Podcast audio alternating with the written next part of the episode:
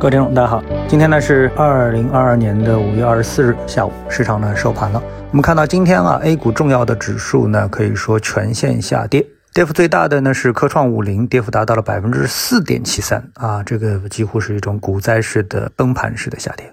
和之对应的就是能够划分在一个阵营里面的创业板跌了百分之三点八二，中证五百跌了百分之三点六九，其他的指数呢跌幅呢不到百分之三，比如上证指数跌了百分之二点四一。总体上，今天大盘呢可以说是大幅下跌。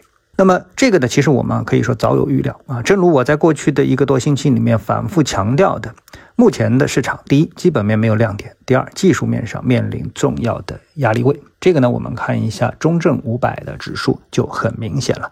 在过去上升的行情、调整的行情，已经是给我们确立了一个非常重要的位置。那么这个位置呢，就是在中证五百指数的六千点的位置上面，是一个非常大的压力。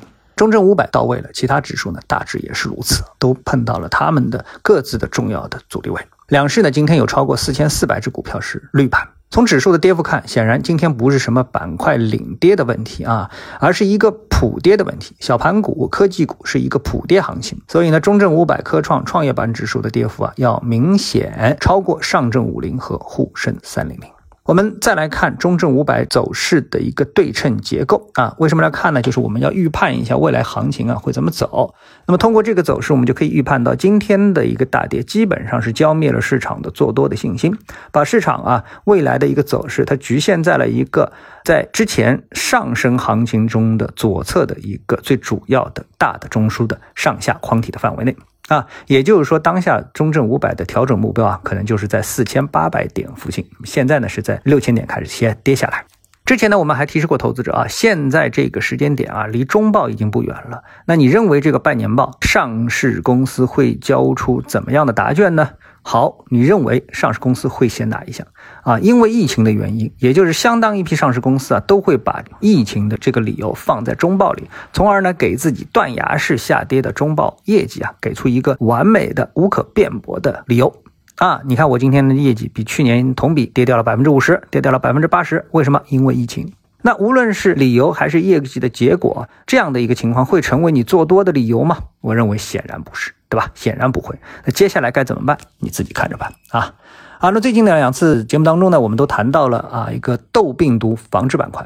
特别指出啊，这就是一个瞎扯的事情。在新冠的背景下，我认为老百姓啊对传染病已经是深恶痛绝啊。这个时候，如果哪个公司跳出来说什么未雨绸缪，我已经准备好了检测剂，那是要被唾沫淹死的。比如圣香生物，他就发公告说，已储备了猴痘病毒核酸检测试剂盒，可快速鉴别出猴痘病毒。啊，有网友就说了，本来我不担心啊，但是当你把检测试剂都拿出来了，我突然开始担心了啊。这个我认为是一种唯利是图的一种行为。那所以呢，这个市场我认为还是比较理智的，捕风捉影的事情呢持续不了第二天。那么今天呢是豆病毒防治板块啊，在某行情软件当中推出的第二天，直接板块跌幅就达到了百分之五点六五，把昨天的百分之八点几的跌幅啊基本上全部抹除。从昨天的涨幅第一，今天直接呢就到了接近垫底的位置啊！难道我们真的要去实施一种新的生活方式啊？一三五新冠，二四六猴痘吗？这不是扯淡吗？对不对？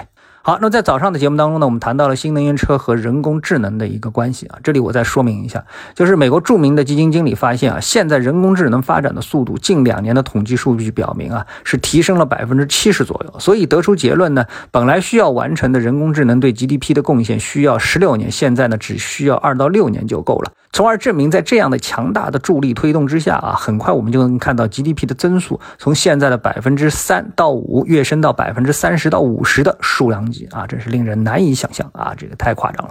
而为什么我这里要特别提到这个新能源车呢？那么就像房地产跟汽车啊，是国民经济的支柱产业。那么如果新能源车配置的人工智能水平提升一个量级，比如真正的全自动驾驶，那全世界的汽油车可能都会主动要求换成自动。驾驶车，而不是说新能源车。那么这个名字呢就要改一下了，就是不是说新能源车啊，改成这个全自动驾驶车。那么你想，这是一个什么样的产业前景？而特斯拉它真的已经在号称明年就会实现全自动驾驶。所以呢，尽管今天汽车板块的上涨是因为六百亿购置税的减征，但我们呢是更看好长期的智能汽车的潜力。好，谢谢各位啊，我们下次的节目时间再见。